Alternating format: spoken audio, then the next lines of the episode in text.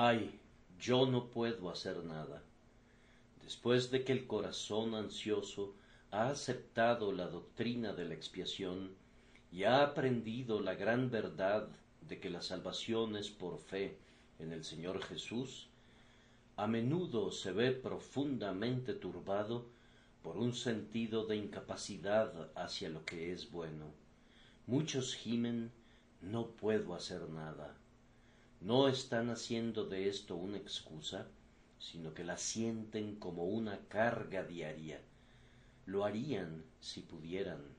Cada uno de ellos podría decir honestamente el querer el bien está en mí, pero no el hacerlo. Este sentimiento pareciera anular a todo el Evangelio y volverlo vano, pues ¿para qué le sirve el alimento a alguien hambriento si no puede alcanzarlo? ¿Cuál es el provecho del río del agua de vida si uno no puede beber de él? Recordamos la historia del doctor y del hijo de la pobre mujer. El sabio practicante le dijo a la madre que su pequeñito mejoraría pronto bajo el tratamiento apropiado, pero era absolutamente necesario que su niño bebiera regularmente el mejor vino y que debería pasar una temporada en alguno de los establecimientos de salud de Alemania. Esto se lo decía a una viuda que a duras penas podía conseguir pan para comer. Ahora, al corazón turbado le parece a veces que el simple Evangelio de cree y vive no es, después de todo, tan sencillo, pues le pide al pobre pecador que haga aquello que no puede hacer. Para el que ha despertado realmente, pero está instruido a medias, parecería ver un eslabón perdido. Allá está la salvación de Jesús, pero ¿cómo se puede alcanzar? El alma no tiene fuerzas y no sabe qué hacer. Se encuentra a la vista de la ciudad de refugio, pero no puede entrar por sus puertas. ¿Se han tomado precauciones para esta falta de fuerzas en el plan de salvación? Sí, la obra del Señor es perfecta. Comienza allí donde estamos y no exige nada de nosotros para su conclusión. Cuando el buen samaritano vio al viajero tendido, herido y medio muerto, no le pidió que se levantara y le siguiera, ni que montara en su asno y cabalgara al mesón. No, vino cerca de él y le ministró y le puso en su cabalgadura y lo llevó al mesón.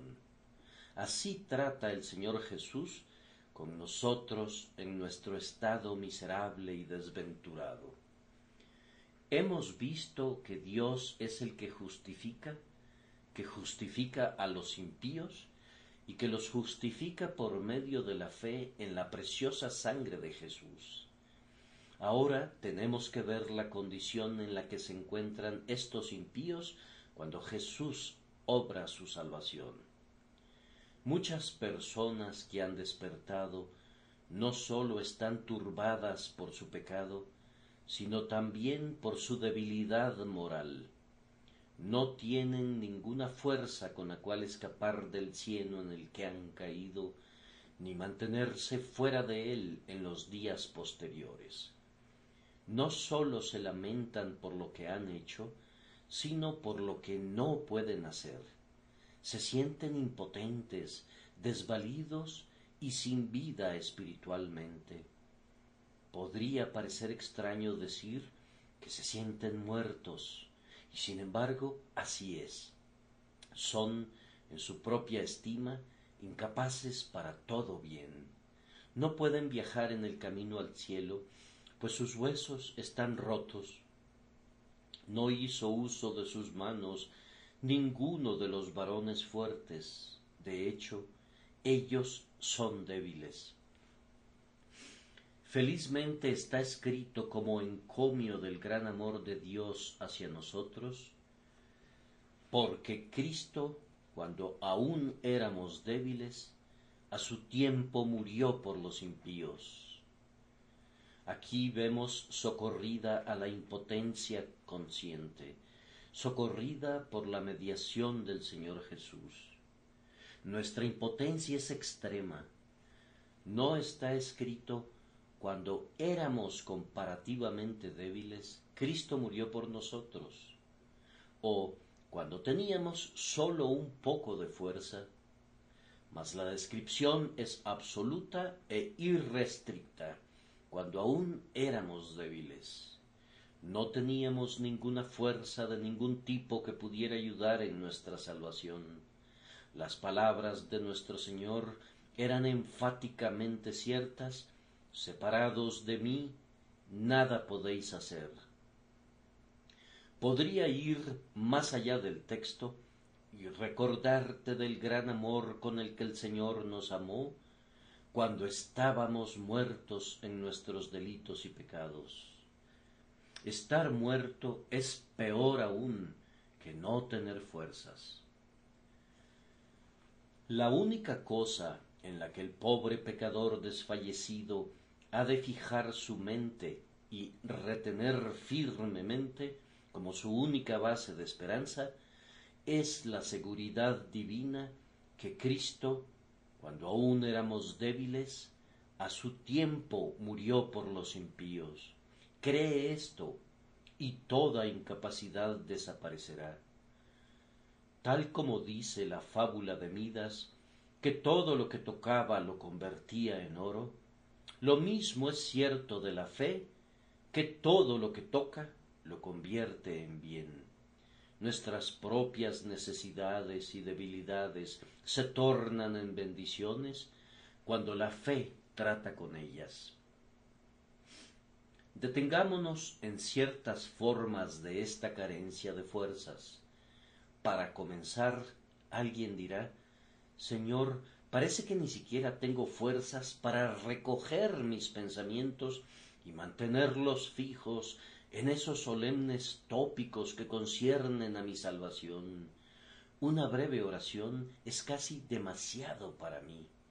Es así en parte quizás por causa de la debilidad natural, en parte porque me he lesionado a mí mismo por culpa de la disipación, y en parte porque me preocupo por mis cuidados mundanos, de tal manera que no soy capaz de esos elevados pensamientos que son necesarios antes de que un alma pueda ser salvada. Esta es una forma muy común de debilidad pecaminosa. Escúchame, tú no tienes ninguna fuerza en este punto, y hay muchos que son como tú no podrían hilvanar una serie de pensamientos consecutivos para salvar sus vidas. Muchos pobres, hombres y mujeres, son analfabetos y sin preparación, y para ellos los pensamientos profundos serían una tarea muy pesada. Otros son tan superficiales y tan frívolos por naturaleza para ellos sería tan difícil seguir un largo proceso de argumentación y razonamiento como sería difícil volar. Nunca podrían alcanzar el conocimiento de algún misterio profundo, aunque gastaran su vida entera en el intento. Tú, por tanto, no debes desesperar. Lo que se necesita para la salvación no es el pensamiento continuo, sino una simple confianza en Jesús. Apégate a este hecho único. Cristo, a su tiempo, murió por los impíos.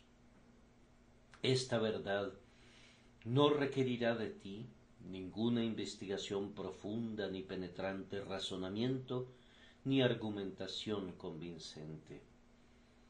Allí está. Cristo a su tiempo murió por los impíos. Fija tu mente en eso y reposa allí. Este hecho glorioso, gracioso y grandioso ha de permanecer en tu espíritu hasta que perfume todos tus pensamientos y te conduzca a regocijarte a pesar de que estás sin fuerzas, viendo que el Señor Jesús se ha convertido en tu fuerza y tu cántico, sí, Él se ha convertido en tu salvación. De acuerdo a las escrituras, es un hecho revelado que, a su tiempo, Cristo murió por los impíos cuando aún eran débiles. Tú has oído estas palabras cientos de veces, tal vez, y sin embargo, nunca has percibido su significado. Esas palabras contienen un sabor alentador, ¿no es cierto? Cristo no murió por nuestra justicia, sino que murió por nuestros pecados. Él no vino a salvarnos porque fuéramos dignos de la salvación, sino porque éramos completamente indignos y estábamos arruinados y perdidos. No vino a la tierra por alguna razón que se encontrara en nosotros, sino sola y únicamente por razones que extrajo de las profundidades de su propio amor divino. A su tiempo, Él murió por aquellos a quienes describe, no como piadosos, sino como impíos, aplicándoles como desesperanzados el adjetivo que mejor pudo haber seleccionado. Si sólo tuvieras una mente pequeña, ocúpala en esta verdad que es adecuada para una ínfima capacidad mental y puede alentar al corazón más afligido. Permite que este texto permanezca en tu lengua como un exquisito bocadillo hasta que se disuelva dentro de tu corazón y sazone todos tus pensamientos.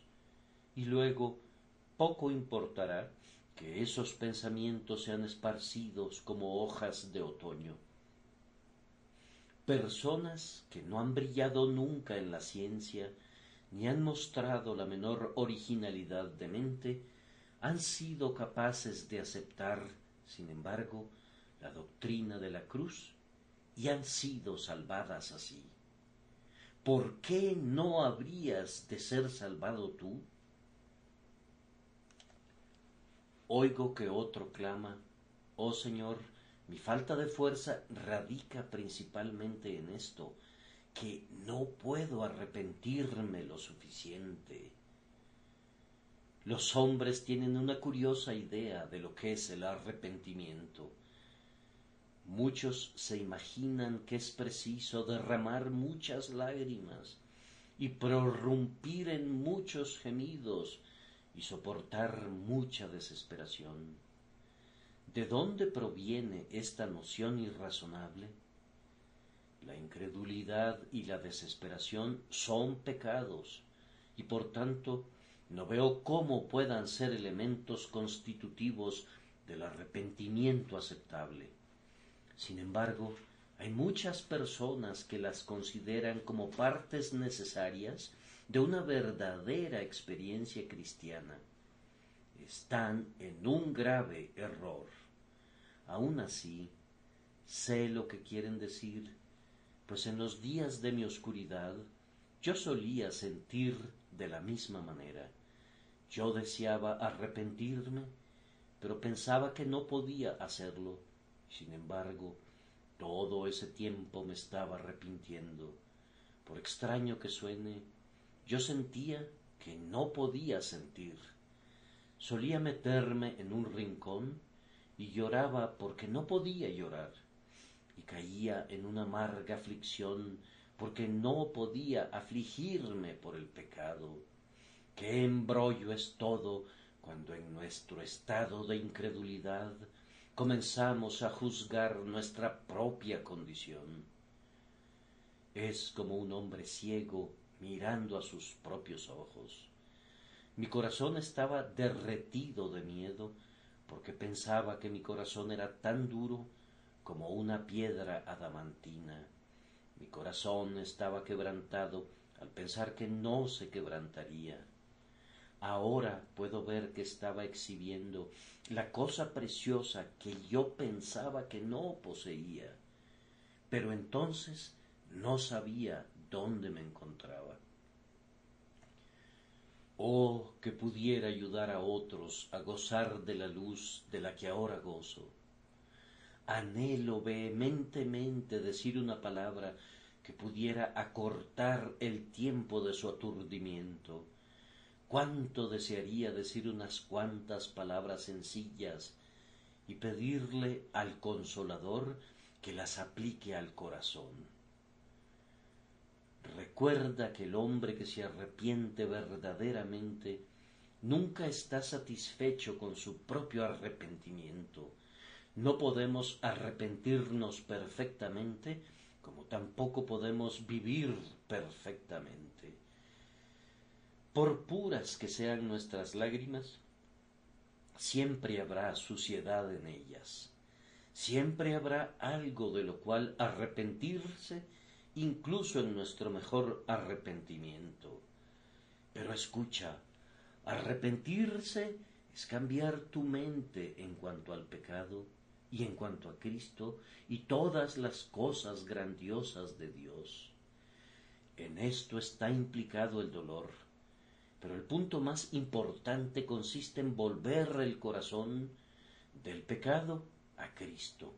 Si se da este retorno, entonces tienes la esencia del verdadero arrepentimiento, aunque ninguna alarma y ninguna desesperación hubieren proyectado su sombra en tu mente.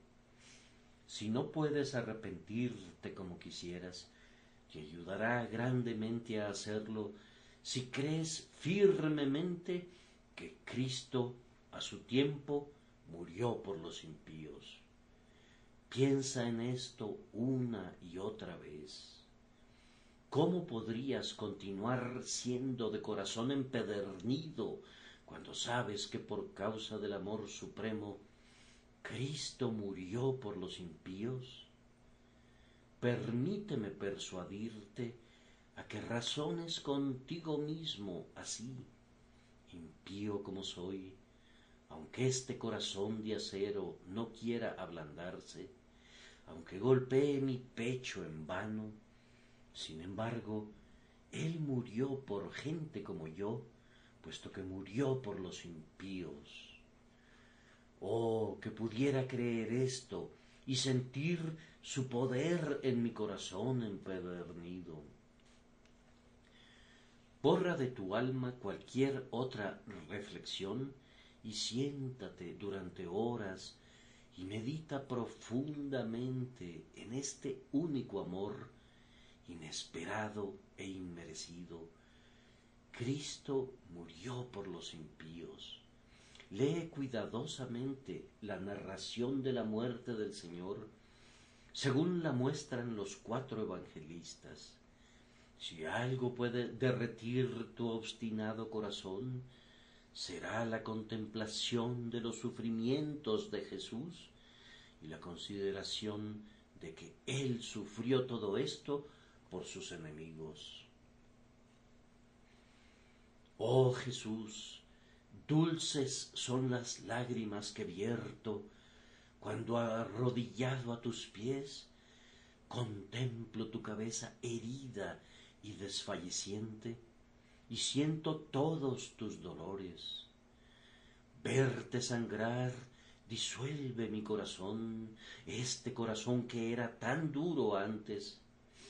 Te oigo interceder por los culpables, la aflicción se desborda más todavía. Fue por los pecadores que moriste. Yo vengo como pecador, convicto por tus ojos moribundos, herido por tu mano traspasada. En verdad, la cruz es esa vara milagrosa que puede hacer salir agua de una peña. Si tú entiendes el pleno significado del sacrificio divino de Jesús, debes arrepentirte de haberte opuesto alguna vez a aquel que está tan lleno de amor. Está escrito mirarán a mí, a quien traspasaron, y llorarán como se llora por hijo unigénito, afligiéndose por él como quien se aflige por el primogénito. El arrepentimiento no te hará ver a Cristo, pero ver a Cristo te dará arrepentimiento. No puedes hacer un Cristo de tu arrepentimiento, pero debes mirar a Cristo para el arrepentimiento. El Espíritu Santo, al volvernos a Cristo, nos aparta del pecado, aparta tu, mirado del, eh, tu mirada del efecto y la dirige a la causa de tu propio arrepentimiento al Señor Jesús, que es exaltado en lo alto para dar arrepentimiento.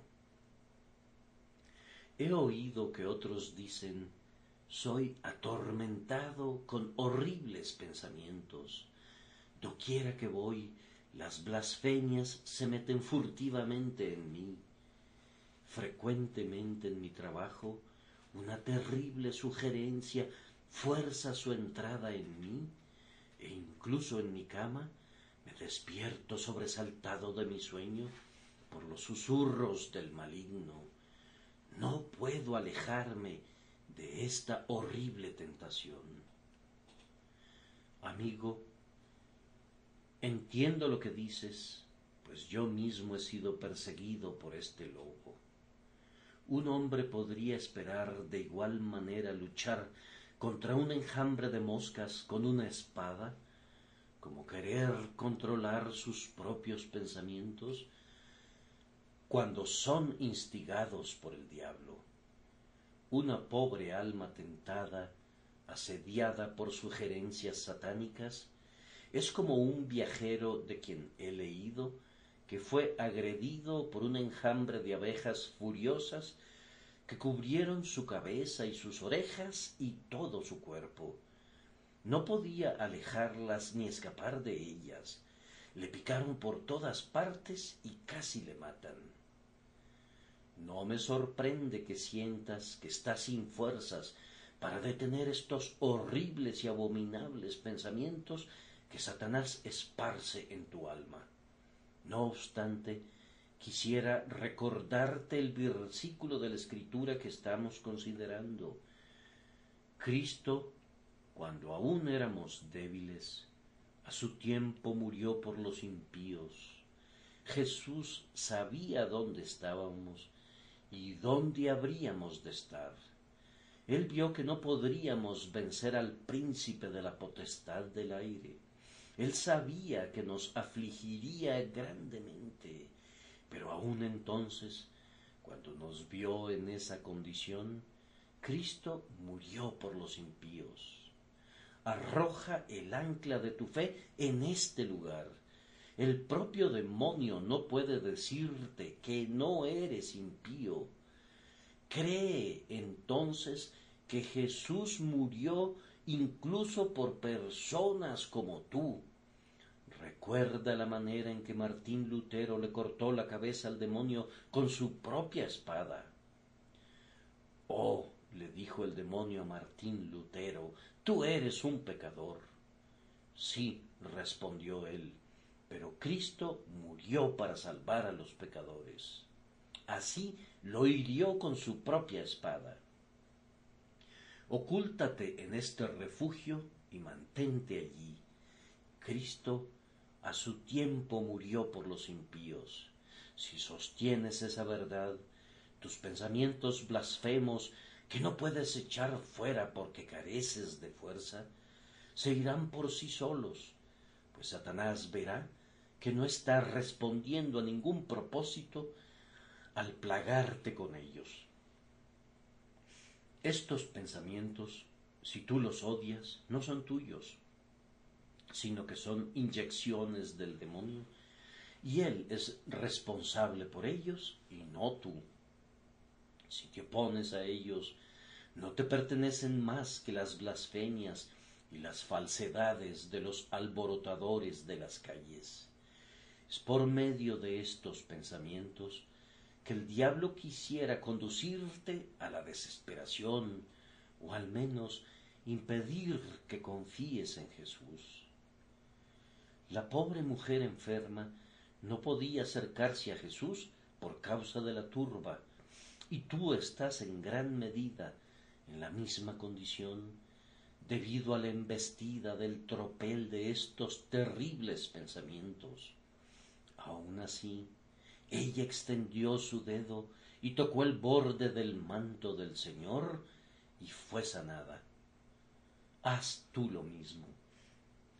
Jesús murió por quienes son culpables de todo pecado y blasfemia, y por ello estoy seguro de que no rechazará a aquellos que son involuntariamente cautivos de malos pensamientos. Arrójate sobre él con tus pensamientos y todo, y comprueba si no es grande para salvar. Él puede acallar esos horribles susurros del maligno, o puede capacitarte para que los veas a la luz verdadera, para que no te preocupes por ellos. A su manera, puede y quiere salvarte, y al fin te dará perfecta paz.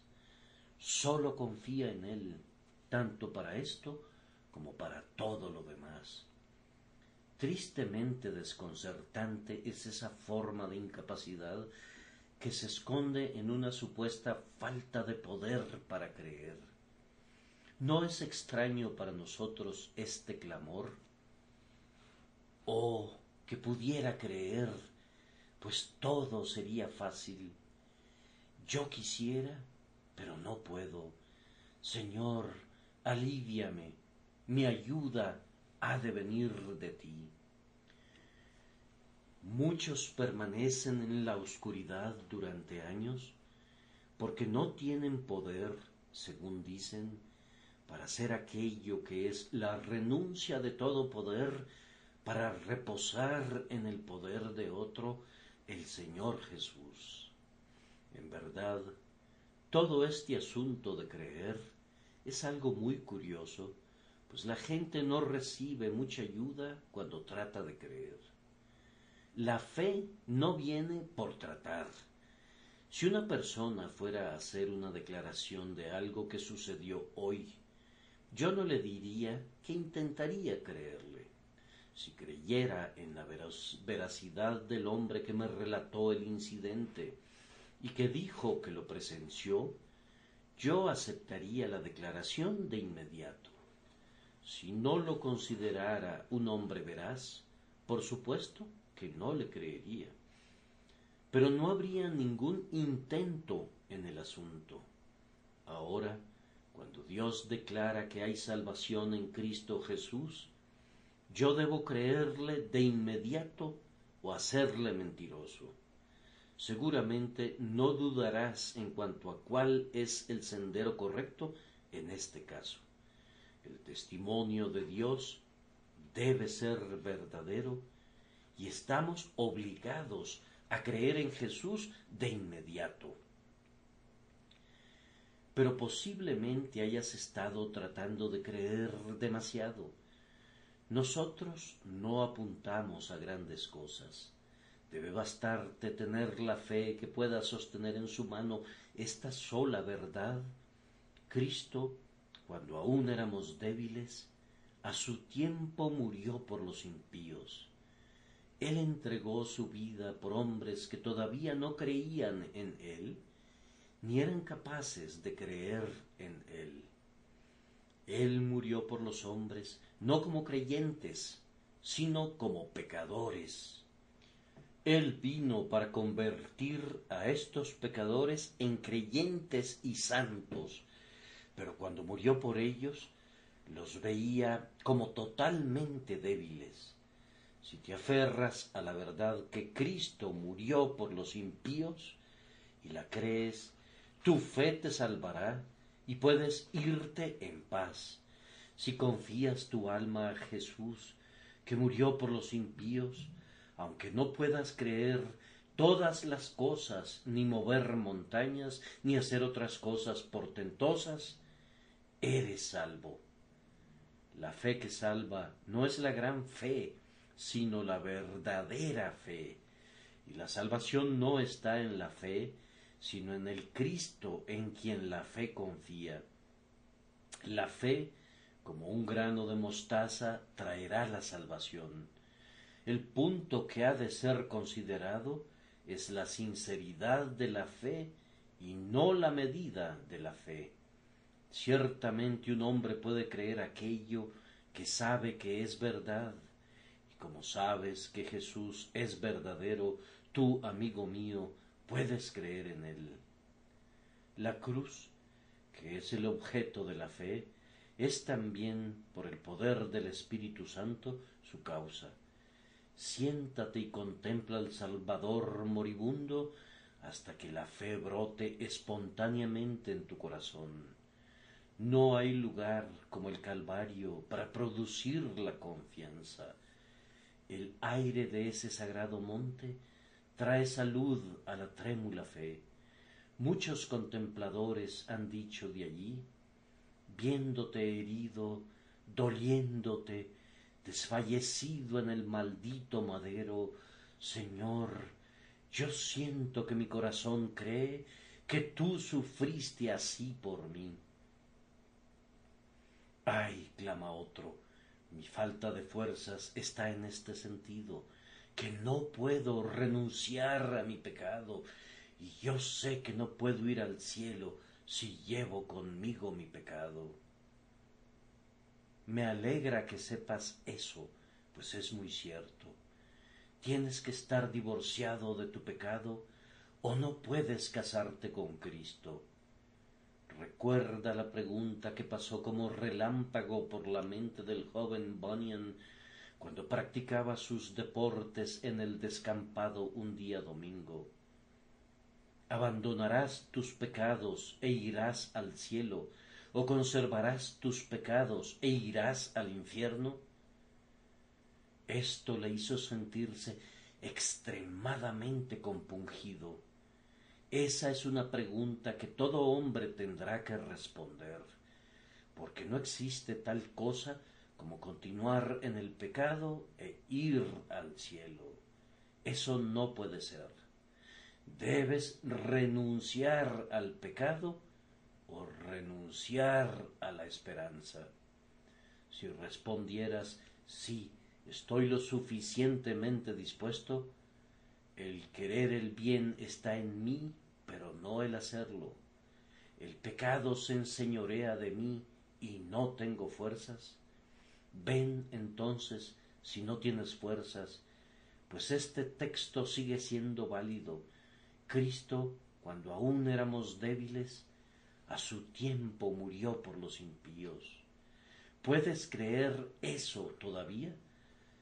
Por mucho que otras cosas parezcan contradecirlo, ¿estás dispuesto a creer en él? Dios lo ha dicho y es un hecho. Por tanto, Sujétate a él con mano firme, pues tu única esperanza está contenida allí. Cree en esto y confía en Jesús, y pronto encontrarás poder para eliminar a tu pecado, pero aparte de él, el hombre fuerte armado te retendrá por siempre como su esclavo. Personalmente, nunca habría podido vencer a mi propia condición pecaminosa. Intenté, pero fracasé.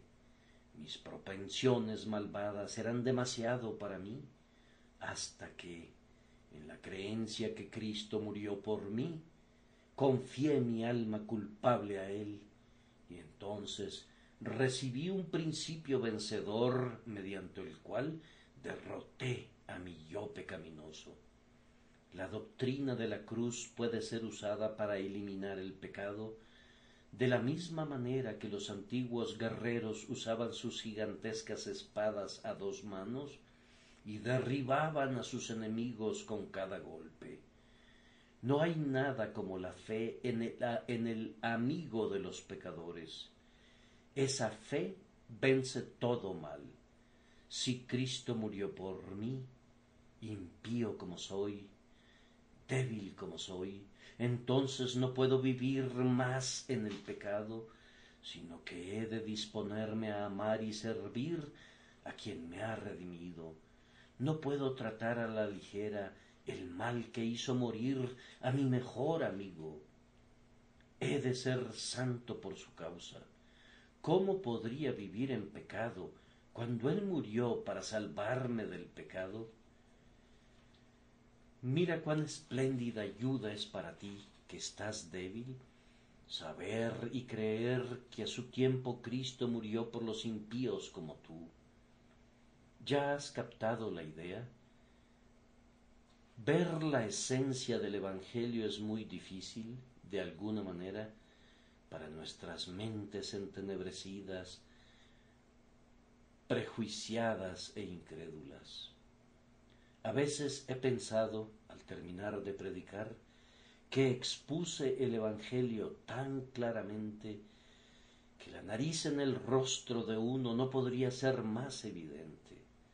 Y sin embargo, percibo que incluso oyentes inteligentes no han podido entender lo que significaba mirad a mí y sed salvos. Los convertidos dicen usualmente que no habían entendido el Evangelio hasta tal y tal día, y sin embargo lo habían oído durante años. El Evangelio es desconocido no por falta de explicación, sino por la ausencia de la revelación personal. El Espíritu Santo está presto a darla y la dará a quienes se la pidan. Sin embargo, una vez dada, el resumen de toda la verdad revelada está contenido dentro de estas palabras. Cristo murió por los impíos. Oigo a otro que se lamenta así. Oh Señor, mi debilidad radica en esto, que pareciera que no puedo mantener por largo tiempo una sola mente. Oigo la palabra un día domingo y quedo impresionado, pero en la semana me encuentro con un amigo malvado y mis buenos sentimientos se desvanecen. Mis compañeros de trabajo no creen en nada y dicen cosas muy terribles, y yo no sé cómo responderles, y de esta manera me encuentro arrollado. Yo conozco a este flexible plástico muy bien y tiemblo por él, pero al mismo tiempo él es realmente sincero y su debilidad puede ser tratada por la gracia divina. El Espíritu Santo puede echar fuera al espíritu maligno del temor del hombre, puede hacer valiente al cobarde. Recuerda, mi pobre amigo vacilante, que no debes permanecer en este estado. No conviene nunca que seas mezquino y miserable contigo mismo. Ponte de pie, erguido, y mírate, y ve si fuiste creado para ser como un sapo bajo una rastra, temiendo por tu vida si te mueves o te quedas quieto. Tienes que tener una mente propia. Esto no es únicamente un asunto espiritual, sino un asunto que concierne la hombría diaria. Yo haría muchas cosas para agradar a mis amigos, pero ir al infierno para agradarles es más de lo que estoy dispuesto a aventurarme. Podría ser muy bueno hacer esto y aquello en aras del buen compañerismo, pero de nada sirve perder la amistad de Dios para mantener unas buenas relaciones con los hombres.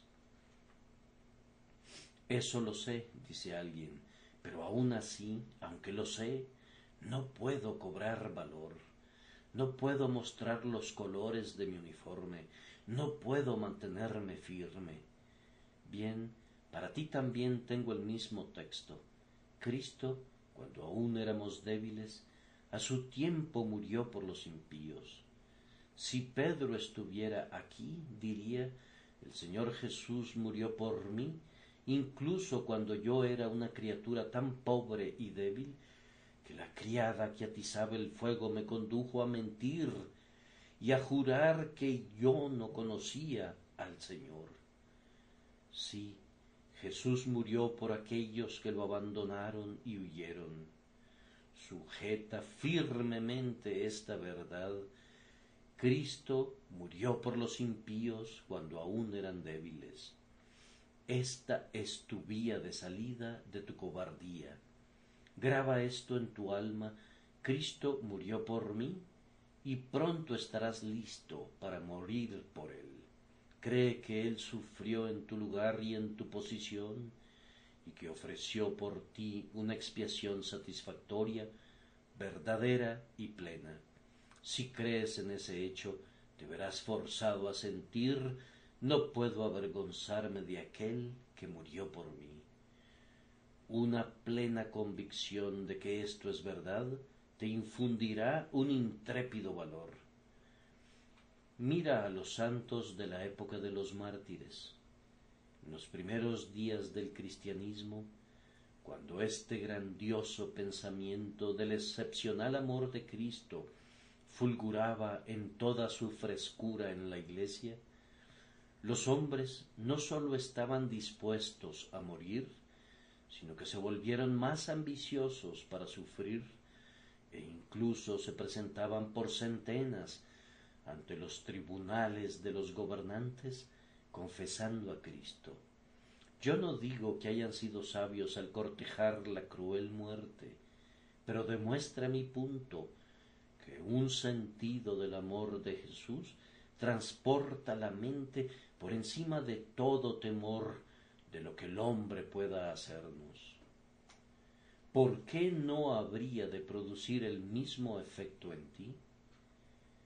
Oh, que te pudiera inspirar ahora con una valiente determinación para ponerte abiertamente del lado del Señor y ser su seguidor hasta el fin. Que el Espíritu Santo nos ayude a llegar hasta este punto por medio de la fe en el Señor Jesús y todo saldrá bien. Gracias por su atención. Y si te gusta esto, suscríbete y considera darle me gusta a mi página de Facebook y únete a mi grupo Jesús Responde las Oración. Que Dios bendiga tu día. Hola, somos Mark y Pearl Lambert y somos los ministros de Jesús Responde las Oraciones. Si le gusta este ministerio, por favor ayúdenos a apoyarlo. El enlace para donar se encuentra en la descripción a continuación. Gracias y Dios te bendiga.